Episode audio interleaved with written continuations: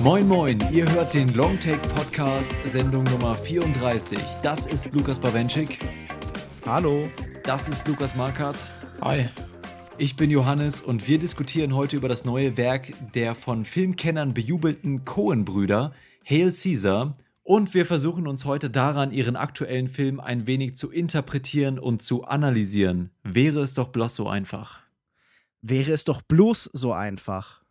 Wäre es doch bloß so einfach? Wäre es doch bloß so einfach. Wäre es doch bloß so einfach. Können wir noch dran arbeiten. Außerdem sprechen wir über das neue Sci-Fi-Adventure Midnight Special und fragen uns, ob wir an dem Glauben an den vielversprechenden jungen Regisseur Jeff Nichols festhalten können. Bevor wir aber zu diesem Film kommen, gehört der Anfang der Show wie üblich unseren Hörern bzw. den Danksagungen, die wir euch lieben Leuten da draußen, die uns unterstützen, natürlich gerne entrichten möchten. Denn, Lukas Bawenschik, wir haben seit der letzten Sendung eine neue iTunes-Rezension erhalten. Äh, genau, und zwar glaube ich, handelt es sich bei unserem Hörer um einen Archäologen. Es ist Dr. Henry Walton Jones Jr., hm. der uns fünf Sterne gibt, schreibt hervorragend und äh, das auch noch begründet. Und zwar mit Long Take ist ein hervorragender Filmpodcast mit sehr guter Audioqualität und tollen Stimmen, den man bereits nach dem ersten Hörvergnügen auseinanderhalten kann. Es ist ein Genuss, den drei Podcastern bei den Filmbesprechungen zu lauschen, da jede Sichtweise und jeder Interpretationsansatz schlüssig argumentiert wird. Wirklich toll. In Kürze, Probe hören, begeistert werden, abonnieren.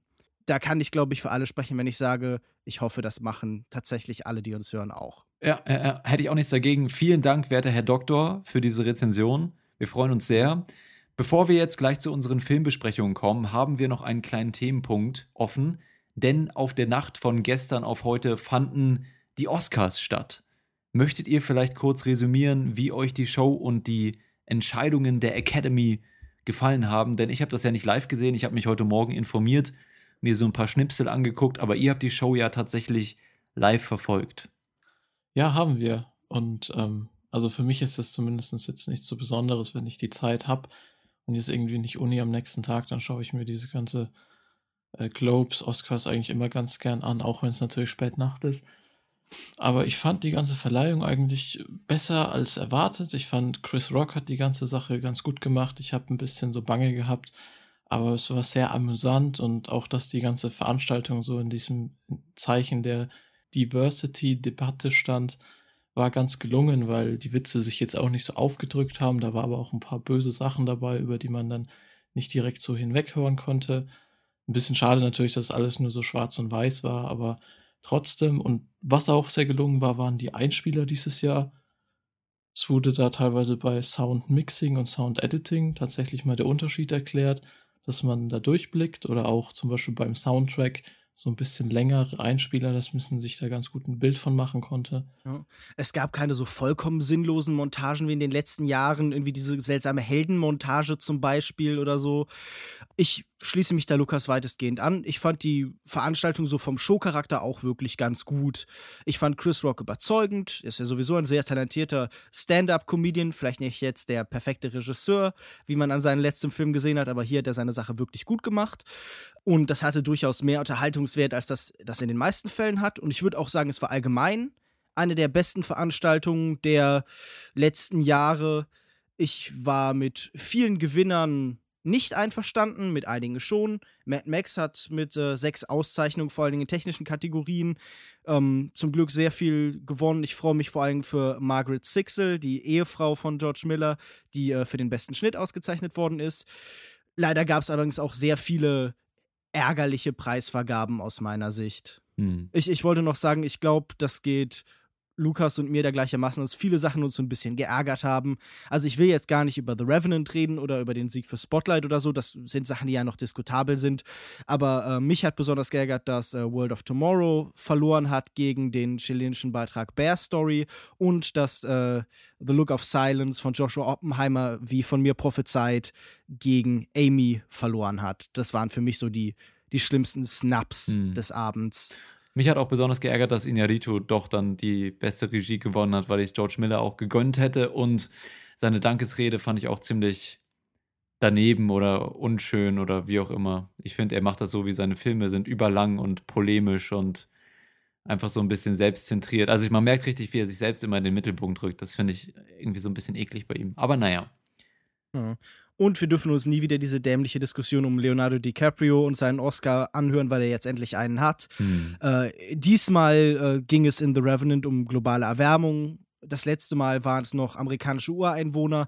Mal sehen, wenn der Film noch einen Preis gewonnen hätte, wäre es wahrscheinlich noch ein drittes Thema gewesen, für das man sich eine Bühne suchen naja, aber kann. ich muss sagen, ich fand doch seine Dankesrede war eine der besseren. Der macht das schon ganz gut. Schön knackig, äh, mit einer Message am Was? Ende. Hat er ja jetzt sechsmal Zeit zu üben. DiCaprio mhm. macht das doch gut. Der ja, aber knackig ist jetzt das letzte Wort, das ich gebraucht hätte. Das war ja schon eher ausufernd. Ja, ich weiß nicht. Best Actor bekommt immer ein bisschen mehr Zeit, genauso wie Best Actress und halt äh, Best Picture. Und deswegen fand ich eigentlich ganz okay. Er hat ein paar Leuten gedankt, hat ein paar bisschen was Persönliches gesagt und dann am Ende noch eine weltrettende Message rausgehauen. Ist doch die perfekte Struktur für so eine Rede. hm. Besser als alles, was es Pro7 an Moderation äh, zu bieten hatte. Ja, das stimmt. Ich fand das sehr fremdschämig da mit der Frau Carpendale. Mhm. Ach so, doch, eine Sache habe ich sogar noch. Und zwar fand ich ja wohl, die beste Moderation des Abends geht ja wohl an Louis C.K. Für, was hat er gemacht? Short Documentary oder so? Mhm. Ja, das wollte ich noch kurz erwähnen und ich würde sagen, wir haben ja auch schon ausführlicher über die Oscars geredet, deswegen müssen wir es jetzt nicht mehr machen. Stattdessen können wir zu unserem ersten Film kommen. Und zwar besprechen wir zuerst den neuen Film der Coen-Brüder, Lukas Bawenschik und ich ähm, haben den Film gesehen. Lukas Markert, du leider noch nicht? Äh, nee, ich habe den Film leider nicht sehen können. Er läuft hier im Umkreis von 50 Kilometer leider nirgends. Ziemlich komische Veröffentlichungspolitik oder warum auch immer. Hm. Aber es ist sehr schade. Ich hätte ihn gern gesehen. Er hat auf der Berlinale haben wir ihn leider verpasst und jetzt muss ich wohl warten, bis er irgendwie fürs Heimkino rauskommt. Und ob sich das Warten lohnt, das diskutieren Wer jetzt? Hier ist der Trailer. Bitteschön. Bis gleich. Oh, Monty! Kommen Sie zu mir auf den Divan. Es scheint, Allegra kommt nicht mehr, was ziemlich unhöflich ist. Aber ich spiele mit Ihnen Bridge. Huh. Wäre es doch bloß so einfach. Cut. 27a, die zweite. Also versuchen wir Folgendes. Dein Satz, sag ihn genauso, wie ich ihn sage. Sag den Satz exakt so, wie ich es tue. Okay, klar. Wäre es doch bloß so einfach. Wäre es doch bloß so einfach. Wäre es doch bloß so einfach. Wäre es, wäre es doch bloß nein, so... Nein, achte auf meinen Mund. Wäre es doch bloß so einfach. Wäre es doch bloß so Wäre einfach. Doch bloß so einfach. Wäre es doch bloß so einfach. Lieber Junge, warum sagst du immer bloß so? Wir haben gesagt, sag es, wie ich es ja. tue. Wäre es doch bloß so einfach. Nein, Wäre nein, das bloß ist ein eigenes Wort. Du verbindest das so mit dem so. Du darfst bloß das so nicht so mit dem bloß verbinden. Bloß so einfach. Wäre es doch bloß so einfach, fließend. Wäre es doch bloß so einfach, fließend. Nein, sag nicht fließend, sag den Satz fließend. Verflixt nochmal. Ich glaube, ich krieg diesen Gaul nicht gesattelt, Larry. Wäre es doch bloß so einfach. Wäre es doch bloß so einfach. die Hand unten. Wäre es doch bloß so einfach. Wäre es doch bloß so einfach. Wäre es doch bloß so einfach. Wäre es doch bloß so einfach. Wäre es doch bloß so einfach. Wäre es doch bloß so einfach. Wäre es doch bloß so einfach. Wäre es doch bloß so einfach. Wäre es doch bloß so einfach. Wäre es doch bloß so einfach. Wäre es doch bloß so einfach. Einfach. Einfach. Einfach. Einfach. Einfach. Einfach. Einfach. Einfach. Bloß so einfach. Wäre es doch bloß so einfach. Wäre es doch bloß so einfach. Wäre es doch bloß so einfach. Bloß so einfach. Wäre es doch bloß so einfach. Ihren neuen Film tauften die Coen-Brüder Hail Caesar. Doch vor dem Ausrufezeichen im Titel könnte genauso gut Hail Hollywood stehen. Schließlich ist es die Geschichte von den kurios amüsanten Begegnungen eines Studioproduzenten im Hollywood der 50er Jahre, gespielt von Josh Brolin, der sich als Fixer um all die Problemchen mit Stars und Sternchen, die PR seiner Filme bis hin zu den großen Produktionspannen seines Studios kümmern muss. Eine offene Komödie und ein eindeutiger Liebesbrief an die alten Studiofilme. Doch wie die Coen-Brüder selbst treten auch ihre Filme selten im thematisch uniformen Partnerlook auf. So findet sich neben den liebevollen Parodien auch genügend Zynismus über die Irrationalität, die Gier und Egomanie innerhalb Hollywoods. Und auch der thematische Dauerbrenner der Coens, die große Frage nach dem Sinn des Schaffens und der schwankende Glaube an eben diesen, bekommt in Josh Brolins Charakter seinen Auftritt. Im Endeffekt schwankt der Titel des Films mit anhaltender Spieldauer hin und her zwischen Ausrufezeichen und Fragezeichen. Meine Frage an dich, Lukas Bawenschik, ist also Hail Caesar oder Hail Caesar? Ja, ich tendiere eher zum Ausrufezeichen. Ich war erst sehr überrascht, weil Hell Caesar eine dieser Filme der Coen-Brüder ist, die sich zuerst sehr leicht und vielleicht sogar seicht anfühlen. Man könnte in diesem Film eine sehr simple Nummernrevue sehen, wenn man das wollte. Also eine Aneinanderfolge von äh, kleinen Abschnitten, die halt irgendwie so ja, Schlaglichter auf irgendwie das Studiosystem in Hollywood in den 50er Jahren werfen und irgendwie die Entsprechungen, die äh, in die Gegenwart verweisen. Und dann kommt eine Gesangsnummer und dann kommt eine an, an Esther Williams und irgendwie an Million Dollar Mermaid angelehnte Wasserballettnummer und dann wird halt getanzt mit äh, Channing Tatum der so, so ein, ein, ein Stepptanzfilm aufführt und dann kommt irgendwie kommt so ein an Gene Autry angelegte Cowboy-Gesangsnummer und das ist alles ganz drollig. Ich glaube aber, wenn man den Film auf das Ganze reduzieren würde, dann tut man ihm tatsächlich Unrecht, denn hinter dieser Fassade von, von Leichtigkeit verbirgt sich wie immer halt etwas Tiefsinnigeres und wirklich so ein, eine Sphäre von Gedanken und Ideen, die in diesem Film umherkreisen. Mhm. Also der Film ist so ein bisschen wie Zuckerwatte, aber mit dem Nährwert von einem kompletten Frühstück. Das hast du sehr schön gesagt. Das gefällt mir sehr gut, weil für mich war das auch tatsächlich ein Film, der eine Balance hinbekommt, die die Cohen eigentlich selten bisher geschafft haben. Wenn sie denn immer so absurde und groteske Filme gemacht haben, dann waren die meistens auch eher ein bisschen schwer zugänglich. Nicht immer, aber schon häufiger. Und bei dem Film ist es eben gar nicht so, weil er eben so mit dieser leichten Comedy daherkommt. Und ich glaube, man, man kann diesen Film auch als reine Comedy 1A genießen. Wenn man sich nicht weiter damit gedanklich auseinandersetzt, dann ist es, glaube ich, immer noch ein unterhaltsamer Film. Aber in all diesen Szenen, die sie da präsentieren, steckt immer noch so viel Tiefe mit drin. Man kann so viel da reinlesen und für mich ist es einfach ein unfassbar dichter Film. Also der funktioniert auf mehreren Ebenen, spricht mehrere Themen an, ob das jetzt eventuell Themen sind, die damals in Hollywood aktuell waren, also sowas wie äh, Blacklist, ja, das Blacklist-Scandal oder andere Sachen, die äh, damals eben die Zeit der, dieses Studiosystems geprägt haben, historisch gesehen, oder ob das persönliche Sachen sind, die persönliche Auseinandersetzung mit sich und seinem Werk und seinen Filmen. Und das alles kommt in diesen verschiedenen Filmen einfach immer wieder zusammen und schafft einfach so einen extrem tiefen Film. Und das hat mir sehr gut gefallen auch.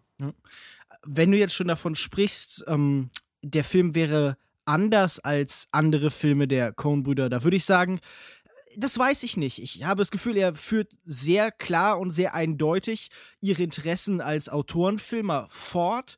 Ich würde sogar sagen, er ist quasi so als Komplementärfilm zu Barton Fink äh, zu verstehen am ehesten, der ja auch tatsächlich bei Capital Pictures spielt.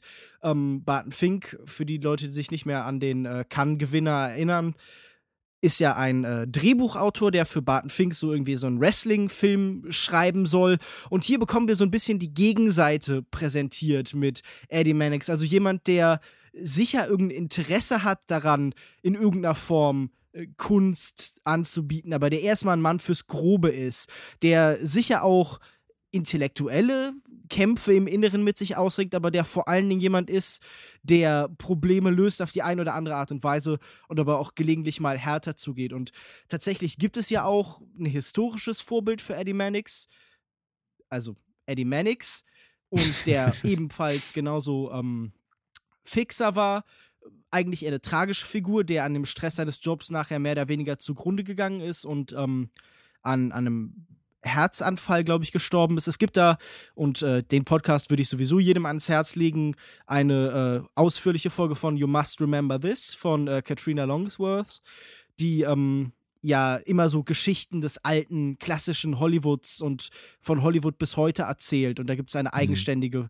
Folge über Eddie Mannix. Und ich hatte sowieso öfter das Gefühl, äh, der Film gefällt sich auf dieser oberflächlichen Ebene, die du beschreibst, fast mit am besten, in der er einfach Referenzen und Verweise auf das alte Hollywood gibt und damit Spaß hat. Und ich finde, er trifft in diesen kleinen Zwischennummern wirklich auch großartig den Ton dieser Inszenierung. Also diese Tanznummer mit Channing Tatum Mhm. Das hat ja auch wirklich den Humor, den diese 50er Jahre Tanzfilme hatten. Also visuelle Gags, zum Beispiel, dass irgendwie Channing Tatum auf einem Tresen tanzt und der Barkeeper immer diese Flaschen im letzten Moment wegnehmen muss. Ja. Und das hat mir gefallen, dass ich da so eine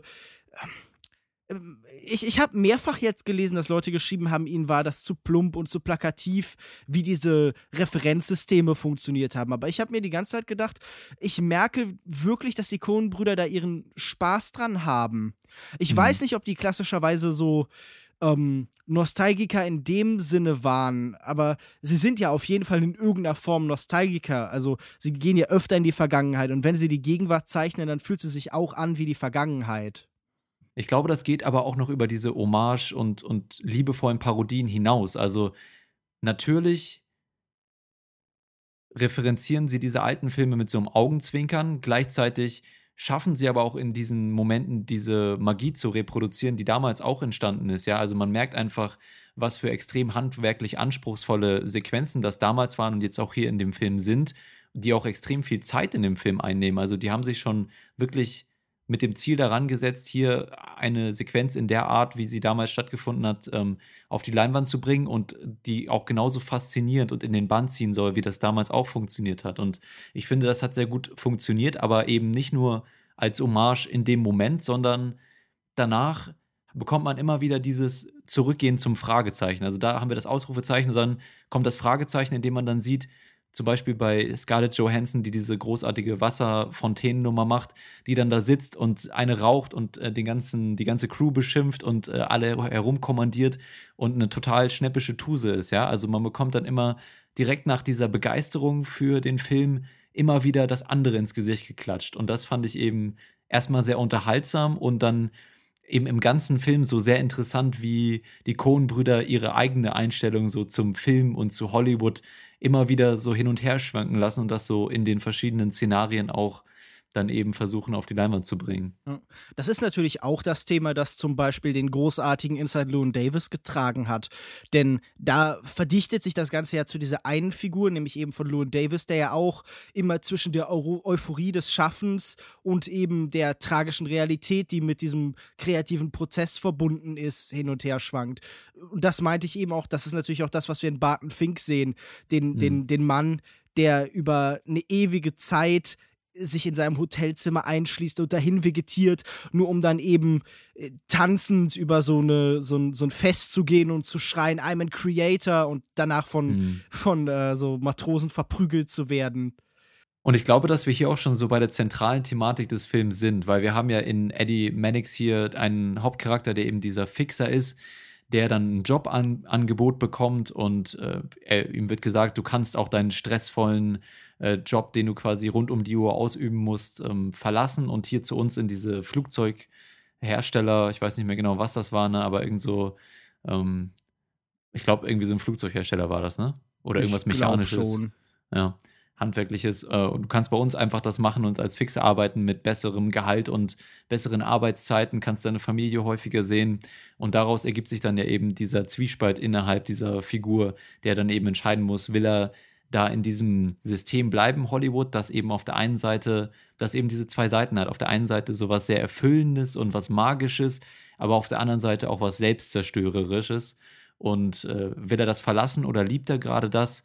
Hm, und das ist, glaube ich, so die zentrale Thematik im Film. Und ich glaube, dass dann am Ende eben gesagt wird und auch durch den ganzen Film hinweg, dass es sich eben doch lohnt, da zu bleiben, weil eben mhm.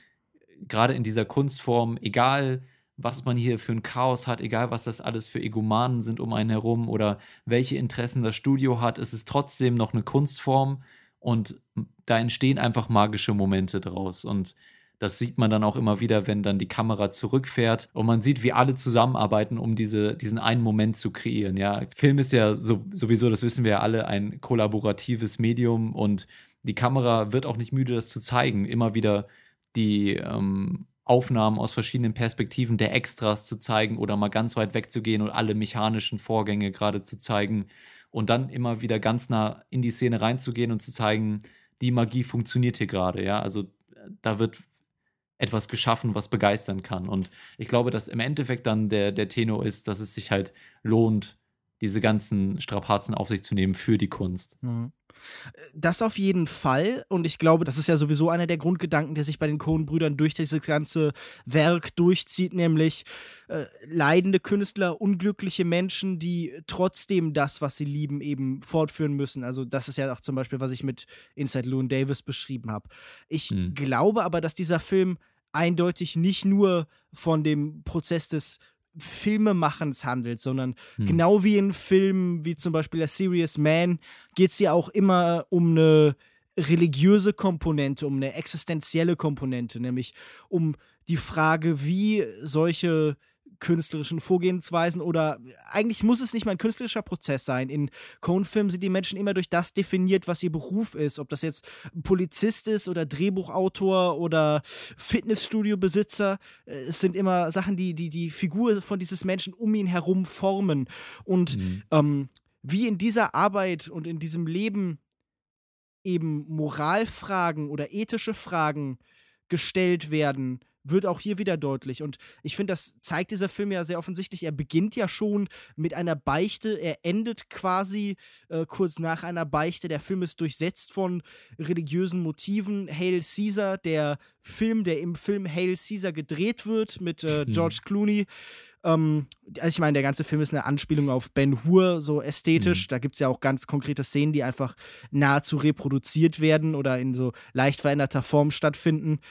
Auf jeden Fall tritt ja tatsächlich auch eine Jesus-Figur in diesem Ganzen auf. Es gibt am Anfang mit Vertretern verschiedener Weltreligionen äh, so eine, eine längere Diskussion um die Frage, wie man Gott oder Wunder eben in so einem Film darstellen darf. Und ein, ein, ein Bild, ein Gag, der visueller Natur ist, der mir besonders gut gefallen hat, war tatsächlich, ähm, in einer Sequenz schaut sich Mannix die Dailies, also die, die Tagesaufnahmen von ähm, Hail Caesar an und dann kommt die Stelle, wo ein, ein Wunder passieren sollte und dann kommt aber stattdessen eine Zwischentafel, die sagt, okay, ähm, Wunder hier einsetzen oder irgendwie äh, äh, wird noch produziert. Transcendent so. Event, äh, still in production oder sowas. Ja. Und ähm, das beschreibt ja die Stimmung dieses Films ganz gut.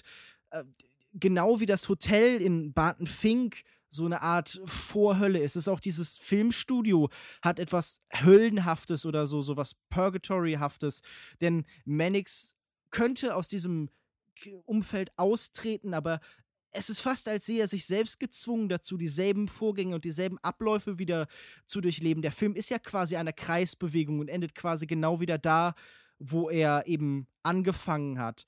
Ja, und aber mit, mit dem Zusatz, dass es dann eben letztendlich, okay, wir, wir wollen hier nicht spoilern, aber es ist doch etwas vorangegangen, ja. Also es ist nicht exakt der gleiche Ausgangspunkt, sondern es wurde etwas geschafft und es, die Charaktere haben auch eine Entwicklung durchlebt. Und ich glaube, wenn du sagst, das ganze Filmstudio ist so eine äh, Allegorie für die Hölle. Ich habe es eigentlich genau andersrum gesehen, dass eben äh, der Herr Mannix eigentlich so die Jesus-Figur in der Geschichte ist, weil er derjenige ist, der sich um all die Probleme von den ganzen anderen kümmert und die ganzen Strapazen auf sich legt. Alle anderen, wenn man sich alle anderen anguckt, die sind alle super selbstzentriert und denken null ans große Ganze. Und er ist derjenige, der sich diese ganzen Probleme auf die Schultern lä lädt und das versucht zu lösen er ist derjenige, der immer mit so einer ominösen Macht am Telefon sprechen muss, ja, dann irgendwie mhm. als Referenz zu Gott. Und ähm, er ist derjenige, der dann eben diese ganzen, äh, die ganzen Sünden der anderen versucht zu bereinigen und letztendlich darin auch seine Erfüllung findet. Ähm, ja. Oder möchte zumindest. Ich, ich sage auch, es ist am ehesten eine Vorhölle. Es ist ein Zustand mhm. zwischen Himmel und Hölle also einer, der Schlechtes und, und Gutes eben in sich vereint und der beides bietet. Und ich finde das interessant, weil in diesem Film treten ja auch über diese Diskussion der Blacklist Kommunisten ein. Und wenn irgendwas die kommunistische Partei definiert hat, dann ist es ja auch immer eine Ablehnung des, des Glaubens in irgendeiner Form. Also der Kommunismus oder Marx konkreter hält halt die Religion für Opium für das Volk und mhm. will halt ein Himmelreich auf Erden schaffen. Und ähm, dieses, dieses Widerspiel von dem religiösen Hollywood, das halt nicht unbedingt automatisch immer explizit glaubt, aber an irgendetwas anderes glaubt und sowas Spirituelles mit sich herumträgt und halt, dass die, die weltlich aufgestellten Kräfte, die eben von außen kommen, ähm, das ist ja auch so ein, so ein Schlachtfeld eben für Hollywood. Und ich finde, es ist eben auch ein Film über ja, allgemein die Frage von Kulturkampf, wie Kultur einen politischen Aspekt bekommt und wie Kultur Schlachtfeld wird für Diskussionen, die nicht rein kulturell sind, sondern darüber hinaus verweisen. Und ich, ich finde das interessant, weil irgendwie, ich glaube, die, die Coen-Brüder würden nie von sich sagen, religiöse äh, oder sogar äh, hier in dem Fall wichtiger, politische Filmemacher zu sein. Und trotzdem finde ich, ist das einer ihrer politischsten und religiös gefärbtesten Filme, ja, seit langem oder überhaupt. Ja, es ist ja auch so ein bisschen so eine Absage an diese ganze Religiosität, finde ich schon. Also, oder, oder so ein bisschen Flachs gegenüber dem. Also wenn man sich die ganzen Charaktere anguckt, die dann eben die verschiedenen Seiten predigen, seien das tatsächlich die verschiedenen Vertreter der Religion oder dann eben die Kommunisten auf der anderen Seite, äh, die kann man alle hinterfragen in dem, was sie sagen. Und du hast es gerade angesprochen, dieses Treffen am Anfang, wo darüber diskutiert wird, wie man Gott und Jesus in Filmen darstellen darf, ähm, in Bezug zu den verschiedenen Religionen. Da wird dann eben darüber gestritten, wie man Gott definiert und Jesus und wo fängt da die Grenze an und was sind eigentlich wir Menschen? Sind wir die Kinder oder ist das der Sohn Gottes? Sind wir alle Kinder Gottes und solche Sachen? Äh, das nimmt der, dieser Film eben ganz schön auf den Arm, um zu sagen, eigentlich sind diese ganzen Definitionen doch egal, wenn man am Ende einen Moment findet, in dem man glaubt an etwas, ja, und das fand ich eigentlich eine ganz charmante Botschaft in dem Film, dass eben diese ganze Komplexität und die Theorie, die dahinter steht, so ein bisschen vorgeführt wird auch, ja.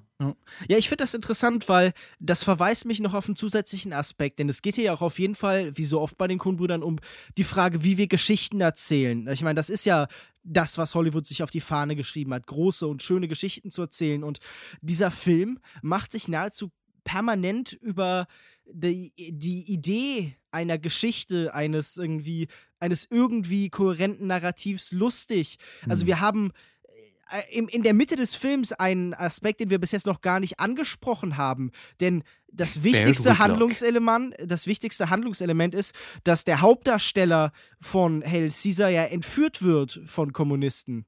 Ja. Wenn du dir kurz ins Bewusstsein rufst, wie dieser ganze Handlungsstrang endet und was zum Beispiel mit dem Geld, das hier durch diesen zentralen Handlungspunkt irgendwie gewonnen werden sollte, passiert, dann, dann zeigt dieser Film doch die, die Lächerlichkeit mhm. des Versuchs der Menschen, Handlung ja, und Logik in ihr Leben zu bringen. Ich weiß nicht, ob das nihilistisch ist, aber ich, ich fand das äh, eine lustige Idee. Und das ist ja auch, was die Kohnbrüder immer machen. Nämlich, man kann sich am Ende mal fragen, war das jetzt einfach nur ein wirres Aneinanderreihen von Unsinn oder war da mehr drin? Und die, die Coen-Brüder scheinen wirklich so ein bisschen irgendwie hinzugehen und zu sagen, Edge Badge. Wir sagen euch jetzt aber auch nicht, ob das hier Sinn ergibt oder nicht, sondern wir machen uns so ein bisschen über den Gedanken lustig, aber eigentlich ist da ja doch noch mehr oder vielleicht doch nicht. Nein, doch, nein. Es ist so ein ewiges Hin und Her, das wir ja auch bei ganz vielen verschiedenen Aspekten hier ja, beschrieben haben. Also es, dieser Film bekommt dadurch was total Dialektisches. Das hast du ja am Anfang schon beschrieben, als du gesagt hast, okay, es ist immer so ein Hin und Her zwischen dem Hail Caesar mit Ausrufezeichen und dem Hail Caesar mit Fragezeichen.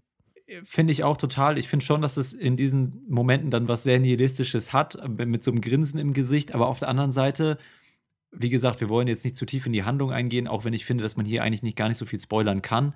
Aber diese ganze Entwicklung am Ende, wie die stattfindet und obwohl die auf dem ersten Anschein eben so sehr willkürlich wirkt und das spricht ja hier Mannix auch teilweise in einem anderen Zusammenhang nochmal ganz konkret an, wo er dann eben sagt, hm, das Problem hat sich von ganz alleine gelöst, so, ne?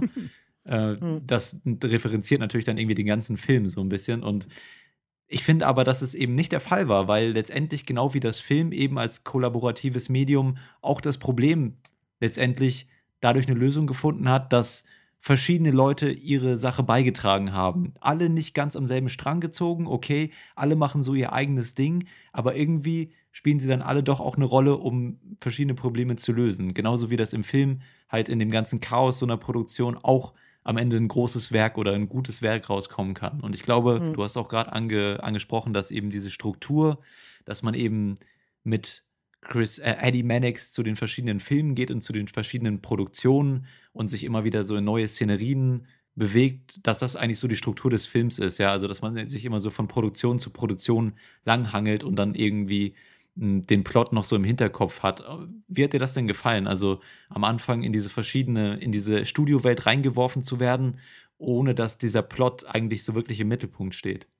Naja, das hatte ich ja schon am Anfang gesagt. Ich finde das spaßig und es gibt eben im Film so eine Atmosphäre von Beiläufigkeit, während halt so an der Peripherie, so gerade am Rand des menschlichen Sichtfelds, große Themen verhandelt werden. Der Film hat mich dadurch, dass er sich so lose anfühlt und man nie das Gefühl hat, da ist wirklich eine klassische Vorwärtsbewegung in der Handlung, sehr an Inherent Vice erinnert, nur in einem anderen Szenario. Mhm. Was mir besonders gut gefallen hat an den verschiedenen Szenenwechseln ist, dass man eben auch immer wieder neue Charaktere vorgestellt bekommen hat, die allesamt, wie so häufig bei den Coen-Brüdern, unfassbar interessant sind. Die haben natürlich nicht viel Zeit, um irgendwie eine sehr, sehr tiefe Darstellung eines Charakters da auf die Leinwand zu bringen, aber ich finde, alle Charaktere, die man hier im Film begegnet, über die könnte ich mir vielleicht einen ganzen Film angucken, weil die einfach so charismatisch und so keck und frech rüberkommen und oder auch äh, introvertierte Charaktere wie den kurzen Cameo-Auftritt von Jonah Hill. Also ich finde, in jeder Ecke des Films begegnet man Charakteren, an denen man eigentlich, dem man noch so eine Stunde lang zusehen könnte. Für mich jemand, der sich hier als zukünftiger Star anbietet, ist äh, Olden Ehrenreich, der als Hobie Doyle auftritt und ja. der wirklich eine perfekte Cone-Figur einfach ist. Jemand, der so ein bisschen naiv und, und dümmlich wirkt, wie das diese Protagonisten bei den Cones öfter mal sind, aber der trotzdem mit sehr viel Empathie einfach betrachtet wird. Also Hobie Doyle halt als dieser, ja, Cowboy-Star, der nicht wirklich schauspielern kann, aber der dann doch durch die Wunder des, des Kinos und des Films und durch viel Arbeit von Ralph Fiennes irgendwann doch zu einem sehr charismatischen Star werden kann in irgendeiner Form, äh, ist für mich einfach wirklich eine große Entdeckung. Also es gab ihn ja schon in, in anderen Filmen zu sehen. Ich glaube, er war in Blue Jasmine von äh, Woody Allen in der Nebenrolle zu sehen. Er war in ähm, Stoker von, also dem, dem amerikanischen Debüt von Park Chan-wook. Aber ich glaube, das ist das erste Mal, dass er wirklich eine Präsenz bekommen hat in dem Film, dass er wirklich nicht in den Mittelpunkt gestellt wurde, aber doch auf ein kleines Podest. Und ich bin gespannt, ob wir von dem noch mehr sehen werden. Ich hoffe nämlich schon. Ich fand den auch sehr, sehr, sehr, sehr charmant und lustig und auch vielseitig. Also ich glaube, körperlich musste der einiges leisten, weil er teilweise diese Western-Szenen auch selber performen musste. Da ist bestimmt auch viel Trickserei und so mit am Start, aber der hatte auch schon eine recht anspruchsvolle Rolle und ähm, einfach auch vom komödiantischen Timing her und von den Gesichtsausdrücken passt er eigentlich wunderbar zu den Cohen-Brüdern. Also was mir auch gut an dieser Struktur gefallen hat, ist, dass wir eben am Anfang diese verschiedenen Produktionen besuchen gehen und dann nach und nach sich der Film selbst zu so einer Produktion macht, ja, dass man also dann irgendwie so metamäßig sich so bewegt, dass man sich selbst bewusst wird, dass das Ganze, was wir jetzt, diese ganze Geschichte um Eddie Mannix, die wir sehen und verfolgen, dass das genauso gut so eine Produktion in diesem Studio sein könnte. Ja, das wird ja auch durch die Bildsprache deutlich, wenn man sich sieht, wie verschiedene Szenen dann später inszeniert werden, zum Beispiel diese Bootsfahrt dann, ja, wo man ganz klar sehen kann, das ist so, so eine klassische, ähm, handwerklich gesehen, einfach so eine klassische Inszenierung wie damals in den äh, Filmen aus den ja. 50ern. Und das auch noch an anderer Stelle. Also, das hat mir auch sehr gut gefallen, dass man dann eben von diesen Produktionen, die man erst von außen betrachtet hat, dann selbst in so eine reingerät in dem Film. Ne? Ich finde, dadurch bekommt der Film auch wieder so ein bisschen was, äh, so einen Traumcharakter. Also, das ist mir am meisten aufgefallen bei den Coens bis jetzt bei Miller's Crossing, dass die oft so Filme entwickeln, die sich anfühlen wie so sehr voneinander getrennte Kulissen und Orte, die eigentlich keine Orte sind, sondern irgendwo so im Nichts zu schweben scheinen. Und das funktioniert am stärksten dann eben in Momenten, die du beschreibst, wie zum Beispiel diesem, diesem U-Boot-Moment, der aber auch was, was total Surreales hat, der sich anfühlt wie aus einem anderen Film und der dann in so merkwürdige Comedy-Elemente geht. Und so merke ich halt, dass hier, ja, äh, dass die Cones ja auch auf sich selbst verweisen ganz oft in der Machart und äh, ja, mir gefällt auch, wie der Film dadurch langsam Struktur gewinnt, dass er keine Struktur hat, sondern nur die Strukturelemente von anderen Rahmenbedingungen übernimmt und daraus dann doch wieder was Neues schafft. Es ist wahrscheinlich der, der Film der Cones, der am nächsten in der Machart an einem Tarantino-Film ist. Ja, habe ich mir auch schon überlegt, den Vergleich. Ne? Auch gerade, weil es eben als eine Comedy auf der, auf der ersten Ebene so rüberkommt. Und da können wir vielleicht auch mal noch mal kurz bleiben. Hat das reine Comedy-Element des Films für dich funktioniert? Hast du viel gelacht im Film? Ich habe ich würde nicht sagen sehr viel, aber ich habe schon mehrfach laut gelacht und ich hatte auf jeden Fall auch auf der Ebene wirklich Spaß mit dem Film. Ich hatte eigentlich so durchgehend ein Grinsen im Gesicht, einfach wenn man diese ganzen verschiedenen Inszenierungen dann so sieht, gerade am Anfang und dann auch später noch häufiger musste ich auch wirklich laut schmunzeln häufiger. Auch natürlich wieder. du musstest laut schmunzeln, das musst du mir kurz, musst du mir kurz erklären, wie das funktioniert. Ja, das ist so, ähm, halt, wenn man sehr breit grinst und äh, die Spucke dadurch schmatzende Geräusche macht. Das ist im Prinzip. Das klingt ziemlich ekelhaft. Gott sei Dank saß ja, ich nee, nicht mit dir im Kino, sondern, sondern nur mit einem alten Seniorenpaar. Denn ich habe eine OV-Vorstellung gesehen, in der der Film fast fast nicht besucht worden ist, war ja auch in den USA ein großer Flop. Ja, ja ähm, muss man leider sagen. Wirklich enttäuschend. Ist auch bei der Kritik gemischt angekommen, habe ich das Gefühl. Viele mhm. Leute, die eben wie gesagt haben, okay, er ist genau der seichte Film, äh, als den wir Ihnen jetzt auch am Anfang gesagt haben. So kann man ihn auf jeden Fall auch genießen. Ich glaube, er hat mehr zu bieten und ist dabei aber auch noch unfassbar kurzweilig. Und zwar auf die Art und Weise kurzweilig, wo ich wirklich überrascht war, als er schon vorbei war. Ich hatte gedacht, gut, es wäre jetzt ein logischer Punkt, um aufzuhören. Wir haben jetzt wirklich diese, diese Kreisbewegung vollführt. Wir haben quasi einen Tag im Leben von äh, Eddie Mannix durchlebt aber trotzdem hatte ich das Gefühl, ich würde gern noch ein, ein bisschen verweilen einfach.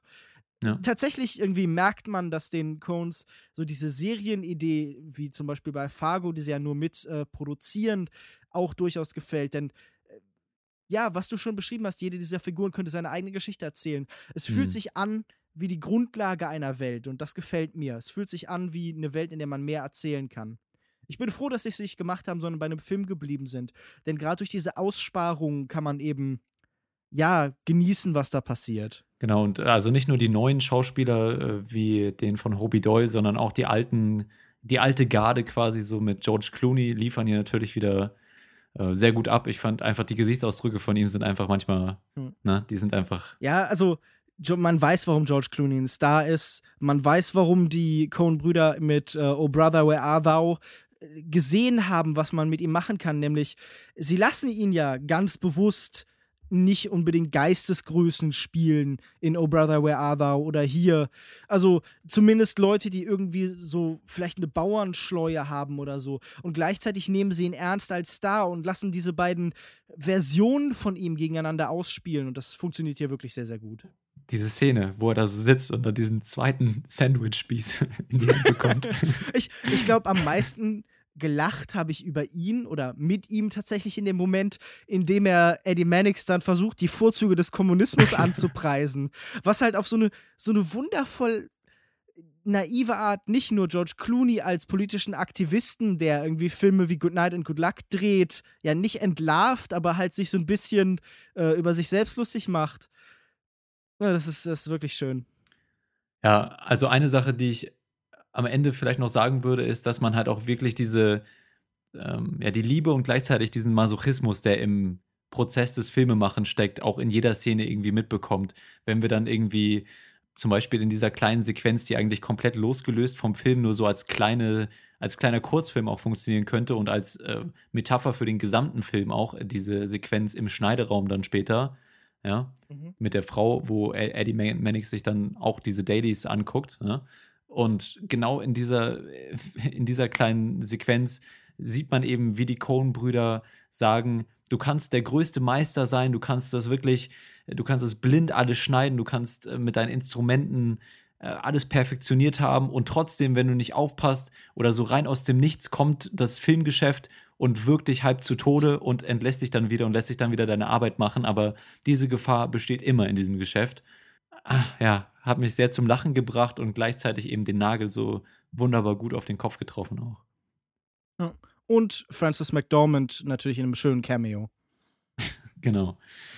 Ja, also ich könnte, glaube ich, jetzt sogar echt noch so ein bisschen länger über den Film reden, über die ganzen Szenen, die mir gefallen haben. Auch Scarlett Johansson, die zweite Szene, die sie mit Jonah Hill noch hatte, fand ich auch super. Ähm, ach, ganz viel kommt mir da noch in den Kopf, aber ich würde sagen, wir können es ja erstmal an der Stelle beenden und äh, zu unserem Fazit übergehen. Lukas Bawenschik, mir hat Hail Caesar wirklich sehr, sehr gut gefallen. Ich hatte viel Spaß mit diesem Film. Ich glaube, es ist einer dieser Filme der Coen-Brüder, die ihr wirkliches Potenzial erst beim zweiten oder dritten Sehen so richtig entfalten. Auch, ja. Und ähm, ich würde wirklich den meisten Leuten nahelegen, sich diesen großen Spaß, der aber nicht nur ein solcher ist, sondern so viel mehr äh, im Kino anzusehen. Er hat mir nicht ganz so gut gefallen wie Meisterwerke der Coen-Brüder, wie zum Beispiel Barton Fink oder eben mein absoluter Coen-Lieblingsfilm Inside Loon Davis. Aber er ist auch auf keinen Fall zu den schlechteren der Regie-Talente zu zählen und ähm, ja. Ihr werdet schon gemerkt haben, mir hat der Film auch außerordentlich gut gefallen, gerade auch im Nachhinein noch mal mehr. Je mehr ich darüber nachgedacht habe, desto besser gefällt mir der Film und deswegen glaube ich auch, dass man den Film sich gut noch zwei, dreimal angucken kann und immer noch kleine Nuancen entdeckt und weiter Sachen reininterpretieren kann und trotzdem auch weiter unterhalten bleibt. Das ist was, was die Coen-Brüder eigentlich, und deswegen bin ich auch überrascht, dass der Film kommerziell nicht so erfolgreich ist, weil ich schon finde, dass das ein Film ist, der eben diese, diese ganze Metaebene und den persönlichen ähm, Diskurs, den die Coen-Brüder da bezüglich der Filmindustrie und, und ihrer Kunst irgendwie auf die Leinwand bringen, trotzdem gut mit Unterhaltung verbindet, wie wir es in letzter Zeit jetzt häufiger haben und bei Tarantino auch schon häufiger äh, gesagt haben, dass der das eben so famos vermag, das Popularität mit Kunst zu verbinden. Und ich hatte eigentlich das Gefühl, dass es in dem Film ja auch extrem gut funktioniert. Mir hat der Film sehr gut gefallen. Ich fand ihn lustig, ich fand ihn tiefsinnig. Ich fand, jede Szene kann, kann man auf verschiedene Art und Weisen deuten. Ähm, wundervoll. Fünf von fünf Sternen von mir. Hast du eben schon eine Sternewertung gegeben? Äh, nein. Dann mach das doch nochmal. Reicht jetzt auch mal mit Sternewertung. Sterne hier, Sterne da. Gut, also 4,5 von 5 möglichen Sternen von Lukas Bawenschik. Lukas Markert, haben wir dein Interesse geweckt an dem Film? Auf jeden Fall. Also das Interesse war ja auch vorher schon geweckt. Ich hätte mir den Film wirklich zu gerne angeguckt, weil ich auch großer Fan der Coens bin und der Film auch allgemein sehr lustig und interessant aussah, aber tja, wenn er hier nicht gezeigt wird, kann man nichts machen. Aber sobald er dann irgendwie online auf iTunes oder sonst wo nochmal zu sehen ist, dann werde ich ihn mir sofort anschauen. Und wir können euch auch nur empfehlen, da in den Film ähm, reinzugehen und ins Kino dafür zu gehen. Ist natürlich ein Film übers Kino, der auch so ein bisschen die Magie des Kinos zelebriert und deswegen darf man sich den auch ruhig mal im großen, auf der großen Leinwand auch anschauen. Gut, das war unsere Diskussion zu Hail Caesar. Hail Caesar? Hail, Hail Caesar. Caesar. Hail Caesar. Jetzt gehen wir, jetzt kommen wir zu einem Film, der ebenfalls als eine Art Hommage bezeichnet werden kann. Midnight Special heißt der Film von Jeff Nichols, einem Regisseur, den wir bisher in hohen Ehren gehalten haben. Darüber reden wir jetzt. Hier ist der Trailer. Bitteschön. Bis gleich. Die Polizei meldet einen achtjährigen Jungen als vermisst. Er wurde vergangene Nacht aus seinem Wohnhaus bei Eldorado. Es ist Zeit. Bist du soweit? Wir halten Sie ja. die neuesten Einzelheiten auf dem Laufenden. Sollten Sie Näheres wissen, rufen Sie bitte umgehend den polizeilichen Notruf. Okay.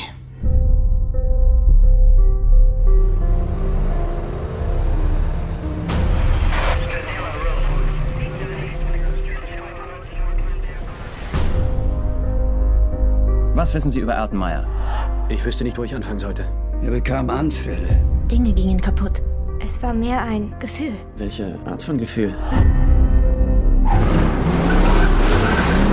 Wir müssen herausbekommen, wo er ist.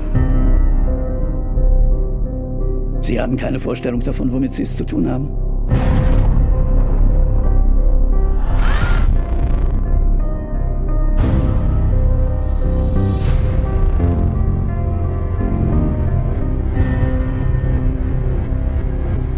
Halten dich für eine Waffe.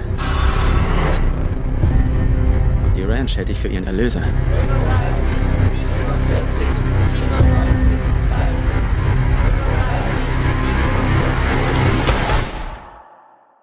Wir erleben oft, wie der Geist eines Filmemachers an eine neue Generation weitervererbt wird. Dann spürt man beispielsweise bei Joshua Oppenheimer die Ahnenlinien zu Werner Herzog und Aaron Morris oder entdeckt Wes Andersons Geistesverwandtschaft zu Truffaut und Pressburger. Und Jeff Nichols? Der erklärt sich mit Midnight Special nun endlich offiziell zur Südstaaten-Variante von Steven Spielberg, dem Filmemacher Nummer 1 des Mittleren Westens. Beide schildern am liebsten Vater-Sohn-Beziehungen, die im Mittelpunkt langsam verfallender Kernfamilien stehen. Und weil beide das Abenteuer lieben und ihr Publikum staunen und erzittern lassen wollen, werden Veränderungsprozesse zu weißen Haien, tosenden Stürmen oder fremdartigen Außerirdischen. Midnight Special handelt von einem Jungen mit übernatürlichen Fähigkeiten, von finsteren Sekten und von vielem mehr, aber eigentlich geht es primär um einen Vater und seinen Sohn. Meine Frage an euch: Ist Jeff Nichols mit seinem vierten Spielfilm und seinem ersten Studiofilm jetzt da, wo er schon immer sein wollte und hat seinen Platz als Steven Spielbergs Thronerbe eingenommen? Und wenn dem tatsächlich so ist, ist das was Gutes oder ist das eine Enttäuschung? Ja, also ich glaube gar nicht, dass er jetzt irgendwie hier in die Fußstapfen von Steven Spielberg treten wollte. Für mich ist es ein bisschen schwer einzuschätzen. Natürlich habe ich den Film diese ganzen Anleihen und das Science-Fiction-Kino der 70er und 80er Jahre angemerkt. Aber ich bin wahrscheinlich der einzige Mensch auf der Welt, der noch nie E.T. gesehen hat. Und mhm. auch, ich glaube. Ich, ich guck mal äh, kurz nach. ja, ja, ja, du bist der Einzige auf dem gesamten Planeten. Ich wusste haben das. alle anderen E.T. gesehen. Ja.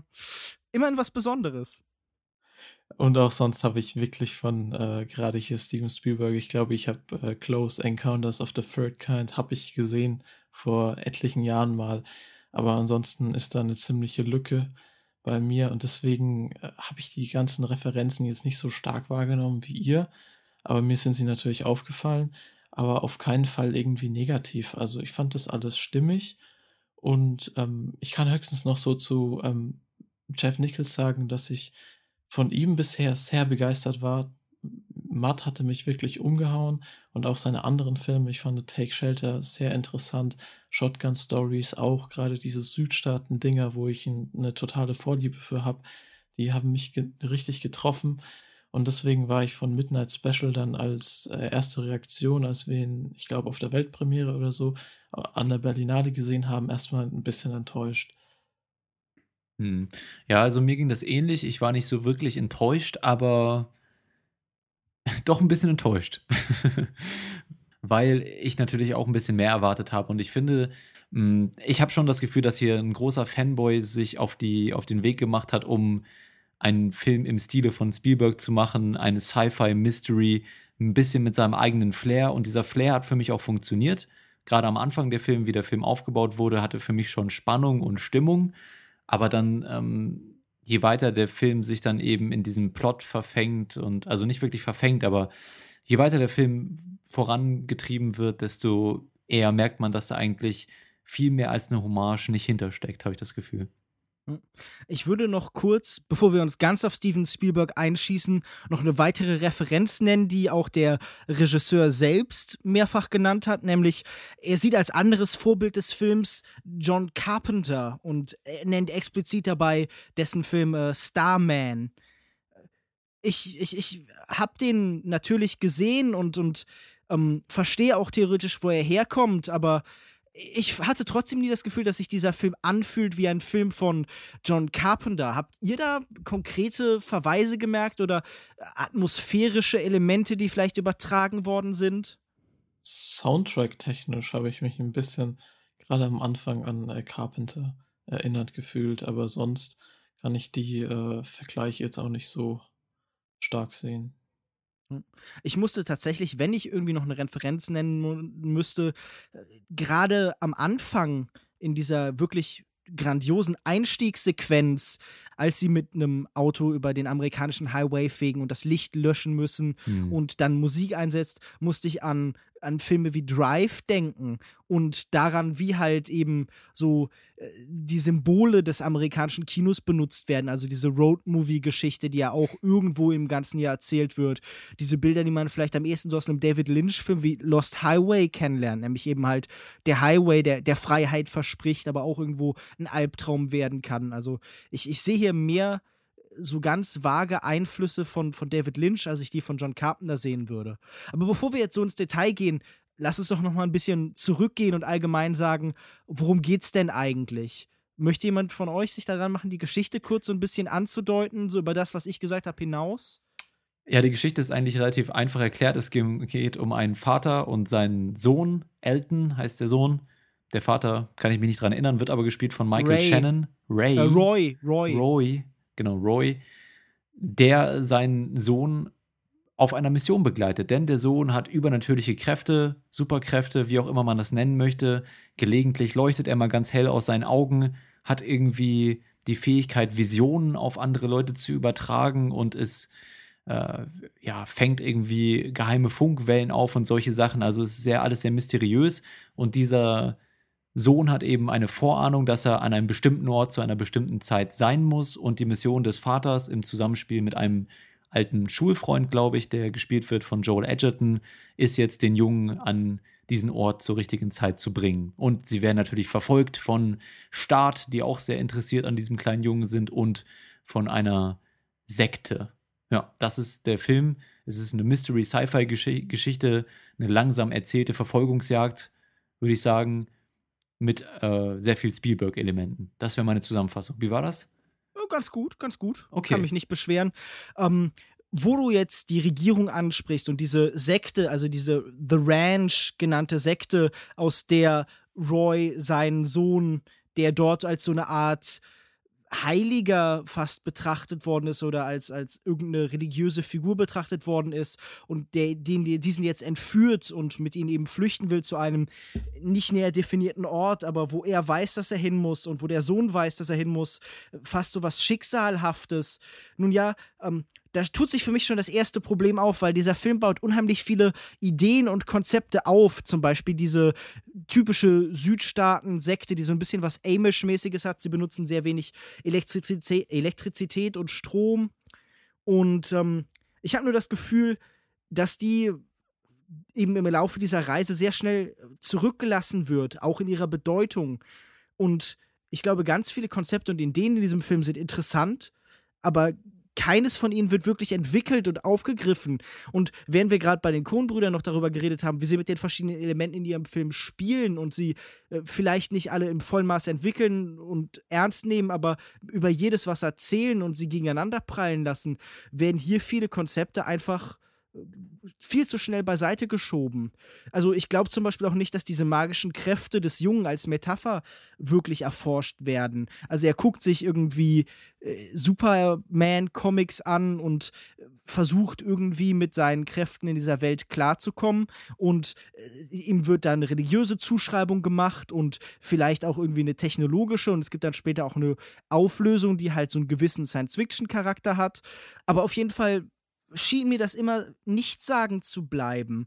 Und alle diese Figuren, die in dem Film kommen, waren leider für mich das gleiche. Ich hatte nie das Gefühl, dass es hier Nichols wirklich um diese Menschen geht, sondern das waren wie so, wie so Stationen, die abgehakt worden sind auf der Reise. Und die einzigen Menschen, die für mich in diesem Film präsent waren, waren eben Roy und Elton. Ja, absolut. Also, wenn bei mir was hängen geblieben ist von dem Film, dann sind es wirklich so starke Einzelszenen. Also, wie ihr vorhin gesagt habt, dieser Einstieg oder später so eine Action-Szene, die es gibt, die sind wirklich atmosphärisch äh, erste Sahne und, und so intensiv und ich habe so unglaublich mitgefiebert. Aber drumherum schafft es der Film einfach nicht, irgendwie eine gelungene Story um dieses Geheimnis von Elton und aufzubauen. Ich meine, irgendwie wird versucht, so einen ganzen Kosmos darzustellen mit dieser Sekte. Ich meine, ich kann verstehen diesen Ansatz von Glaube und Religion. Ich glaube, Jeff Nichols ist ja selbst in irgendeiner Sekte oder so einer Gemeinde aufgewachsen und das Thema wurde ja auch schon in Take Shelter ein bisschen verarbeitet. Aber für mich hatte das einfach zu wenig Bezug zur eigentlichen Story. Ich weiß nicht, das, das existiert alles so in diesem ganzen, in dieser ganzen Welt, aber im Endeffekt die Story selbst ist am Ende so simpel und so banal. Und das hat mich irgendwie alles so enttäuscht, weil hätte man da irgendwie mehr draus gemacht, dann wäre das Ganze so gut geworden. Mhm. Auf jeden Fall charakterlich und inhaltlich banal, weil mir hat am Anfang eigentlich doch ganz gut gefallen, dass der Film einem nicht so wirklich die Hand reicht, dass vieles unklar ähm, gelassen wird und dass auch verschiedene Entwicklungen dann nur ganz, ganz am Rande abgehandelt werden und einem nicht wirklich alles so erläutert wird. Ja, also man kann, glaube ich, wenn man möchte, wenn man so jemand ist, da einige Plotholes versuchen reinzuwerfen, aber der Film lässt halt auch einfach einiges aus und sagt, das ist jetzt so, ähm, und dazwischen ist halt verschiedene Sachen passiert, die ihr euch selber ausmalen könnt oder wie das jetzt genau aussieht mit seiner Superkraft, das könnt ihr euch ja, selber gut, denken. Aber so. Aber das ist doch okay. Ein Film darf doch genau. elliptisch erzählen nee, das, und leerstellen. Das lobe ich lassen. ja gerade. Das hat mir sehr gut gefallen. Anstatt ah, eben okay. die, die Hand zu geben, ähm, hat man eben dem Zuschauer ein bisschen was für seine Vorstellungskraft überlassen. Und das hat mir gut gefallen. Und das hat am Anfang auch eine schöne Stimmung aufgebaut, hatte was sehr Mysteriöses. Das Problem ist dann irgendwann, wenn der Film die Kurve nicht kriegt, aus dieser Mystery-Bedeutung rauszuziehen. Und das hat der Film eben auch für mich so ein bisschen verpasst. Auch das mit der, mit der Sekte, mit dem Glauben. Ich habe versucht, ich habe na, nach dem Film auch ein bisschen darüber nachgedacht, was der Junge für eine Rolle spielt als dieser Messias in dieser Sekte und bin eigentlich zum Schluss gekommen, dass da keine wirkliche Aussage drinsteckt und wenn dann vielleicht sogar es diesen Sekten fast so ein bisschen Bestätigung gibt, ja, dass man sagen könnte, ach, vielleicht sind die ja doch alle gar nicht durchgedreht und äh, ihr Glaube ist irgendwie was Gutes, so, ne? Und das finde ich fast so, fast so ein bisschen gefährlich, wenn man diese Sektenkultur da den eine Validität irgendwie andichtet. Gut, aber ich meine, irgendwie so Ko Gemeinden und Community hat ja schon in den vorhergehenden Filmen von Nichols immer eine Rolle gespielt. Also gerade in Take Shelter. Äh, ich glaube, dieser Film ist so ein bisschen ein umgekehrtes Take Shelter, denn während man vorher jemanden hatte, der ähm, als einziger an etwas geglaubt hat und der sich dafür mit der Community angelegt hat, hat man jetzt hier eine Community, die fanatisch an etwas glaubt und den einzelnen Ungläubigen, der halt eben ja, ihren, ihren Heiligen nimmt. Und ich finde, das ist ja schon theoretisch ein interessanter Gedanke. Und ich finde, wenn jetzt da durchaus irgendwie ein autobiografisches Element ist, das war mir vorher nicht bewusst, ich wusste nicht, dass Nichols selber solche Erfahrungen gemacht hat, dann ist es ja auch ein Film über den Ausbruch und die Flucht aus so einem starren System. Und das ist ja eine interessante Geschichte, so eine Aussteigergeschichte. Die, die bietet sich ja auch an für dieses uramerikanische Genre des Road-Movie, die ja auch irgendwo erzählt wird. Aber ich habe das Gefühl, es ist mir ein bisschen zu banal und so wird der Film für mich irgendwie auch zu einer Metapher für Nichols eigenen Aufbruch aus diesem Indie-Genre ins Studiosystem.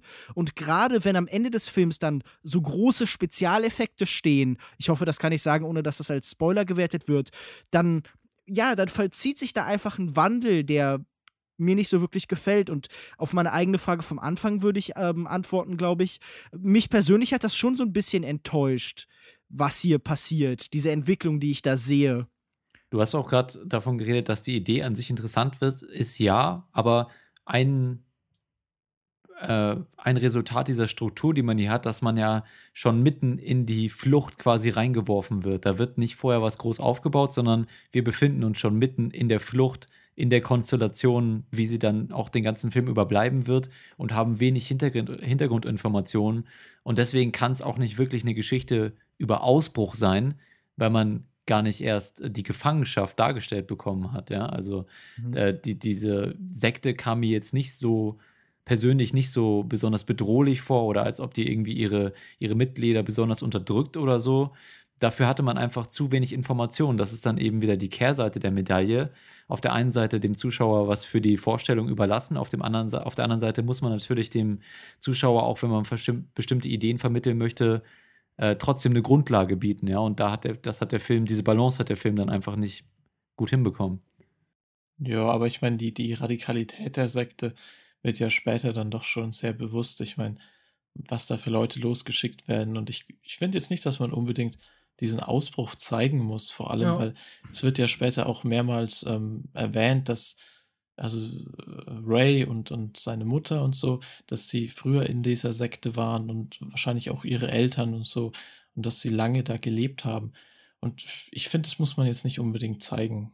In so kleinen Momenten merkt man das auch, wenn er dann zum Beispiel diesen, den einen Nebencharakter fragt, vermisst du es auf der Ranch zu sein? Und er so wirklich reuevoll das bejaht. Ne? Also das haben, hat irgendwie schon, es gibt auch gerade durch das Schauspiel so einige Momente, wo man die Tiefe in den Charakteren auch spürt und sieht, mhm. aber die wird dann halt wenig erforscht. Und aber diese Radikalität der Sekte, der wird ja ähm, quasi ein Grund auch geliefert. Also die, die, die sagen ja nicht, die sind einfach völlig irre und unterdrücken ihre Mitglieder einfach aus Willkür, sondern wir haben ja hier den kleinen Jungen, der dafür als Grund herhalten kann, dass eben Leute auch über eigene äh, rationale und empathische Blockaden irgendwie hinwegschreiten, um grausame Sachen zu vollbringen. Ja, also ich würde mhm. jetzt den Leuten, die dann auch von der Sekte aus sehr radikal vorgegangen sind, da würde ich jetzt nicht sagen, das sind Lunatics oder so, die haben halt einen guten Grund dafür. Ich meine, wenn mir irgendein supernatürlicher Kerl äh, sagen würde, Übernatürlich. Äh, genau, wenn, wenn ich irgendeinem übernatürlichen Kerl begegnen würde und das wäre für mich glaubwürdig, dann würde ich natürlich auch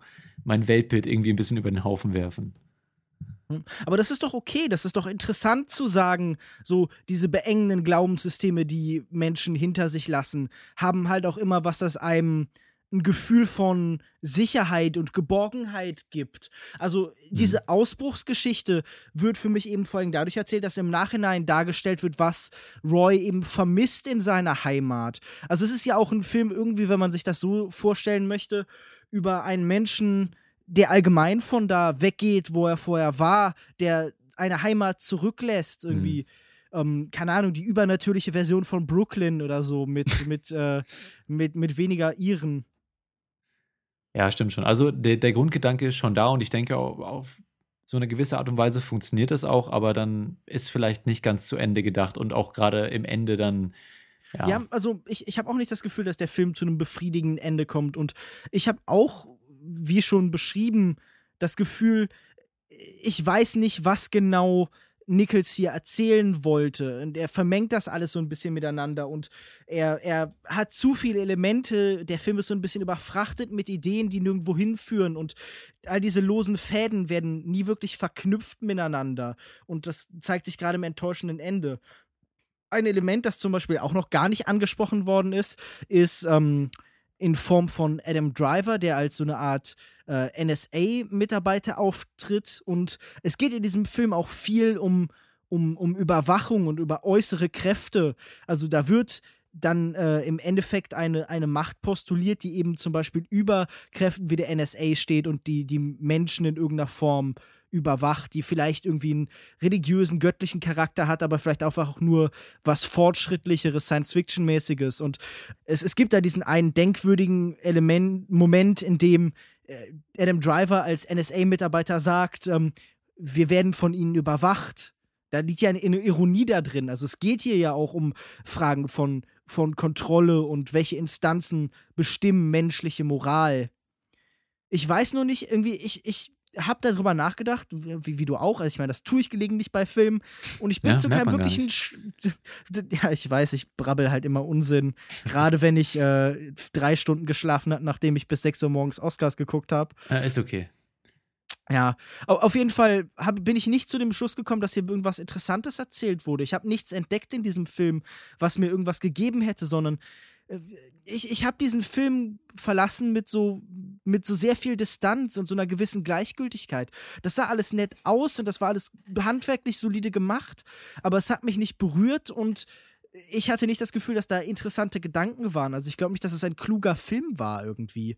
Ging euch das anders? Habt ihr da irgendwas für euch gefunden? Habt ihr da tatsächlich irgendwas ge- gefühlt? Nee, leider nicht. Also wenn, also der Teil der Story, der mir am besten gefallen hat, war dann tatsächlich noch diese Vater-Sohn-Thematik, die ja auch einen großen Teil der Geschichte einnimmt. Aber die ist halt auch nur wirklich so oberflächlich. Also große Emotionen oder so kommen hier nicht zutage. Und aus dieser ganzen Science-Fiction-Geschichte konnte ich auch einfach nicht viel rausnehmen. Ich finde, das ist so unausgegoren und teilweise unfokussiert erzählt. Ich weiß es nicht, das ist einfach für mich diese ganze Story, wie sie bis zum Ende hin mit dem Ende, was dann einfach der komplette, wie Joko vorhin gesagt hat, ich mochte den Anfang total, auch den Zeitpunkt, wo der Film beginnt, Mhm. dass man einfach so reingeschmissen wird und dann nach und nach ein bisschen was über die Person und die Hintergründe kennenlernt. Das war klasse und das Ende ist dann genau das Gegenteil. Es wird alles tot erklärt Mhm. und auch super schade, weil mit Take Shelter hat das genau andersrum gemacht. Er hat die Sachen offen gelassen und ist einfach super enttäuschend. Ich weiß gar nicht, ob hier so furchtbar viel erklärt wird, würde ich noch sagen, sondern es wird halt eine Art Erklärung angeboten, aber die wird dann nicht wirklich weiter, weitergeführt. Also das Ende erinnert mich natürlich persönlich sehr stark an Filme wie Unheimliche Begegnung der dritten Art in seinem Ende. Und ähm, ich hatte das Gefühl, hier ist schon eine gewisse Eindeutigkeit, also es gibt keine Möglichkeit mehr zu interpretieren, aber hier wird nicht wirklich genug erklärt über, äh, ja, diese diese neuen Welten, die sich da dem Zuschauer offenbaren, Mhm. als dass man daraus was mitnehmen könnte, als dass da was Interessantes erzählt wird, sondern dieser Film ist gleichzeitig zu sehr erklärt und zu vage für meinen Ja, Geschmack. genau, ja. Sehe ich auch so. Und gerade in diesen Filmen wie Close Encounters oder E.T., wo Spielberg es dann doch schafft, auch wenn das auch nicht besonders tiefe Charaktere sind in den Filmen, ähm, schafft das dann doch einem letztendlich die Träne aus dem, aus dem Augenwinkel zu drücken, ja. Und gerade am Ende von dem Film hier hat das leider bei mir nicht geschafft. Und ich sehe das auch so, je, wenn der Film anfängt, größer zu werden, ja, so ab der Mitte des Films oder so, da verliert er für mich so ein bisschen die Magie, weil davor, ähm, wir haben es jetzt schon ein paar Mal gesagt, aber auch nach dem Einstieg noch fand ich, dass die, diese Atmosphäre immer noch gut, gut gehalten wurde und dass man durch das gute Schauspiel auch an den Charakteren interessiert war und durch die Mystery am Ball geblieben ist und alles hatte auch so eine schöne Stimmung. Man befindet sich größtenteils in der Nacht, ja. Man befindet sich irgendwie mit diesen Charakteren auf der Flucht und man war irgendwie so ein bisschen mit, mit drin und war ganz gespannt, was da jetzt noch kommt. Und dann, sobald der Film das Tageslicht erblickt, sobald er Wende ungefähr, geht das so in Richtungen, die dann genau eben diese Balance aus zu wenig und zu viel erklären trifft, die dann mich eben nicht mehr so begeistert. Ja, aber so gerade die Stimmung am Anfang, weil ich jetzt so viel kritisiert habe, wollte ich das nochmal loben, dass ich da wirklich schon sehr, sehr investiert war, auch am Anfang des Films oder über die erste Hälfte des Films. Auch die verschiedenen Sequenzen dann, die sich auf dieser Flucht so ergeben, ja, und die verschiedenen Entscheidungen, die Charaktere treffen müssen. Ja, ansonsten fand ich den äh, Darsteller technisch noch echt gut, weil eigentlich der komplette Cast überzeugt. Michael Shannon ist wie immer eigentlich großartig. Mhm. Ich fand hier auch seine, seine kühle, rationale Art sehr stark und halt als Gegenpol dann, äh, Gegenpol dann Joel Edgerton. Den Jungen fand ich gut, obwohl ich bei ähm, so Jungschauspielern, Kinderschauspielern immer sehr skeptisch bin. Aber die Chemie hat sehr gut gepasst zwischen den beiden. Und was mich auch überrascht hat, dass Adam Driver irgendwie sehr gut in die Rolle gepasst hat. Und zum anderen auch der Humor. In, ich finde, der Humor, der so immer zwischendurch durchkam, der hat, war jetzt kein so ein Stilbruch in der Stimmung des Films. Also es hat sich alles noch gut eingefügt und sich gut angefühlt, ohne dass es jetzt irgendwie entweder zu lächerlich wurde oder man es nicht abnehmen konnte. Also es hat alles ganz gut gepasst, fand ich. Hat für mich auch sehr gut funktioniert und ich fand in dem Jungen, der hat auch gut funktioniert, weil der eben ähm, ja erstmal nicht total nervig war, das war schon mal wichtig und dann eben, weil er diese Ebene, dieses Übernatürliche ganz gut rübergebracht hat und so etwas Erwachsenes hatte in seiner Art das war natürlich auf der einen Seite etwas sehr eindimensional Heroisches, wie er sich immer geopfert hat quasi, ne? Aber das kennt man ja auch so aus so Spielberg-Dingern schon, dieses Selbstlose. Hm, aber es hat auch irgendwie, also der Schauspieler hat es auf jeden Fall schön rübergebracht und das war wirklich auch so das, was mich emotional noch am meisten berührt hat, eben das Schauspiel. Ich würde, glaube ich, nur noch gern einen Text empfehlen, wenn wir gerade schon über diese Vater-Sohn-Beziehung sprechen. Und zwar gibt es auf äh, offscreen.com ein wirklich interessantes Essay ähm, über Jeff Nichols Trilogie äh, aus Shotgun Stories, Take Shelter und Mud und den Wandel von Vater- und Sohn-Beziehungen in der postmodernen Ära und also in der postmodernen Zeit. Das ist mhm. wirklich lesenswert. Das könnt ihr ja vielleicht in die Shownotes packen. Gut, also ich würde sagen, äh, so viel haben wir zu dem Film gar nicht zu sagen. Ich glaube, wir würden alle zustimmen, dass es schon irgendwie kein unfassbar schlechter Film ist, sondern gerade so vom Handwerklichen her, hast du ja auch, auch schon gesagt, Lukas Bawenschik, schon gut gemacht ist und gerade so über die erste Hälfte auch schon mitreißt und die Spannung aufrechterhält, aber dann vielleicht auch gerade mit den großen Erwartungen, die man so jetzt nach der bisherigen Filmografie von Jeff Nichols in das Werk gesteckt hatte, da leider nicht alle Erwartungen so ganz erfüllen kann. Und des, deswegen kommt es vielleicht jetzt auch gerade ein bisschen negativer rüber, als die Filmerfahrung tatsächlich war. Zumindest bei mir kann ich ja mal so jetzt als mein Fazit auch anführen, äh, zu sagen, dass ich den Film schon unterhaltsam fand. Ich fand ihn spannend. Schauspielerisch hat er mir gut gefallen. Auch die Stimmung, die der Film aufgebaut hat und das Setting, auch dieses Südstaaten-Setting für Jeff, für Jeff Nichols ja typisch. für Jeffels, wollte ich sagen.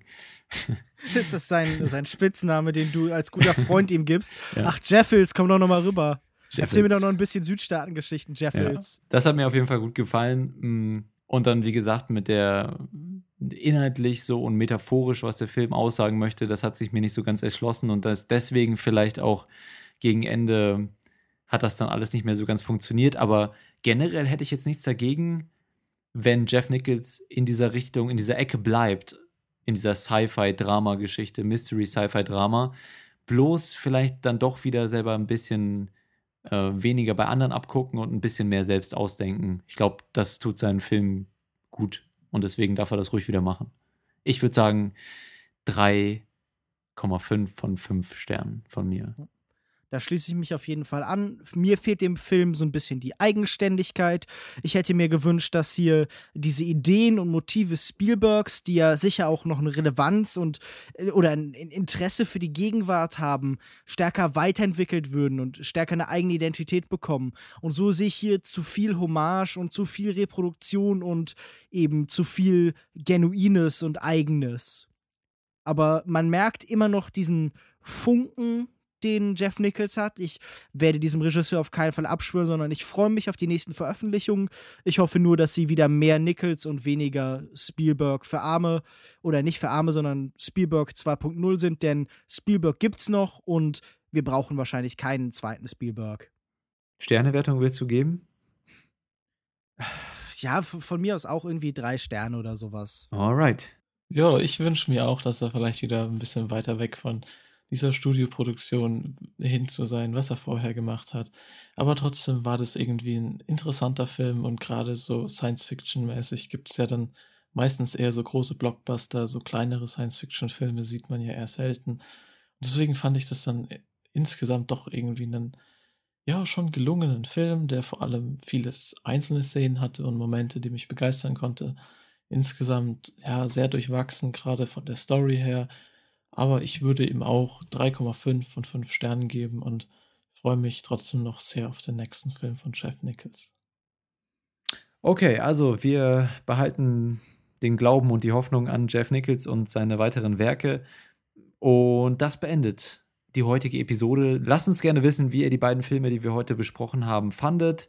Wenn ihr die dann im Kino gesehen habt, Midnight Special läuft ja ein bisschen begrenzt, ne? Also ist jetzt bei weitem keine große Veröffentlichung hier, aber vielleicht habt ihr ihn da ja gesehen. Lasst uns da gerne wissen, wie ihr das seht, ob die Hommage gelungen war oder nicht und wie euch der Film generell gefallen hat. Hail Caesar, eure Meinung auch dazu gerne in die Kommentare auf longtake.de, per E-Mail an feedback at longtake.de, über facebook.com slash longtakepodcast oder Twitter at longtake.de. Und wo wir gerade bei dem ganzen Social-Media-Kram sind, Lukas Bawenschik, wo findet man dich denn auf diesen wundervollen Plattformen? Man findet mich auf Twitter unter @kinomensch, auf Facebook unter facebook.de slash kinomensch, auf kinomensch.wordpress.com und regelmäßig auf kino-zeit.de. Lukas Markert. Und dich? Und mich findet ihr auf Twitter unter @cinedrifter. Und wie läuft das mit dem äh, Betreuen unserer Facebook-Seite bis jetzt so? Schon, schon viel gemacht? Wunderbar, ja. Also ich bin da sehr, sehr aktiv hau täglich mehrere Posts raus. Bin mit der Community stark in Kontakt. Also Sehr schön, gut, gut, das freut mich. Ich habe da jetzt noch nicht so nachgeguckt, aber wenn du das sagst, dann glaube ich dir einfach mal. Das ja. ist ah. unglaublich, ist das. Unglaublich, was da abgeht auf Facebook. Werdet ein Teil davon und liked uns auf Facebook, um mit Lukas Markert schöne Abendstunden im Facebook-Chat zu verbringen. Äh, ich mache lieber was anderes. und damit äh, kommen wir zum Ende der Episode. Nächste Woche besprechen wir Spotlight, den haben wir noch nicht geredet, aber jetzt, nachdem er den Academy Award für Best Picture gewonnen hat, müssen wir ja nochmal drüber reden, oder? Ich denke schon. Ja. Ich habe ihn auch noch nicht gesehen, ehrlich gesagt. Ja, und äh, was besprechen wir noch? Ich hatte ja gedacht, Frankophonia, wenn du das, du wolltest das so gerne. Ich kann den auch sehen ab Donnerstag. Wie sieht es bei dir aus, Lukas Markert? Ich kann den auch sehen. Achso, ach ja, stimmt, hat es ja auch schon gesagt, ne? Ja. Genau. Ich denke, der Film wird natürlich sehr viele Leute an unserem Podcast bringen. ja, gut. Macht ja nichts, aber wir haben uns ja auch so ein bisschen auf die Fahne geschrieben, Arthouse-Dinger zu machen. Da müssen wir es ja auch mal wieder richtig machen, ne? Deswegen können wir, also wäre ich zumindest für Spotlight Frankophonia, wie sieht das? Kann man das ja, so? gefällt mir die Kombination. Also auf jeden Fall gefällt sie mir mehr als die Kombination Spotlight 13 Hours oder Spotlight und keine Ahnung, das Tagebuch der Anne Frank. Nun, das äh, finalisiert unsere Wochenplanung für nächste Woche. Danach gibt es dann ja auch bald wieder so, gehen wir langsam ins Sommerloch und Superheldenloch über. Deswegen haben wir vielleicht auch noch Zeit, ein paar Filme nachzuholen, denen wir jetzt noch nicht Tribut gezollt haben. Sowas wie Michael Bay, den neuen Michael Bay, der natürlich auch in einem Arthouse-Podcast nicht fehlen darf. Und bis wir das besprechen und bis wir nächste Woche uns zurückmelden mit Spotlight und Frankophonia, wünschen wir euch eine wundervolle Woche und viel Spaß im Programmkino. Bis dahin, auf Wiedersehen, auf Wiederhören. Tschüssi, Lowski. Tschüss. Tschüss. Ciao.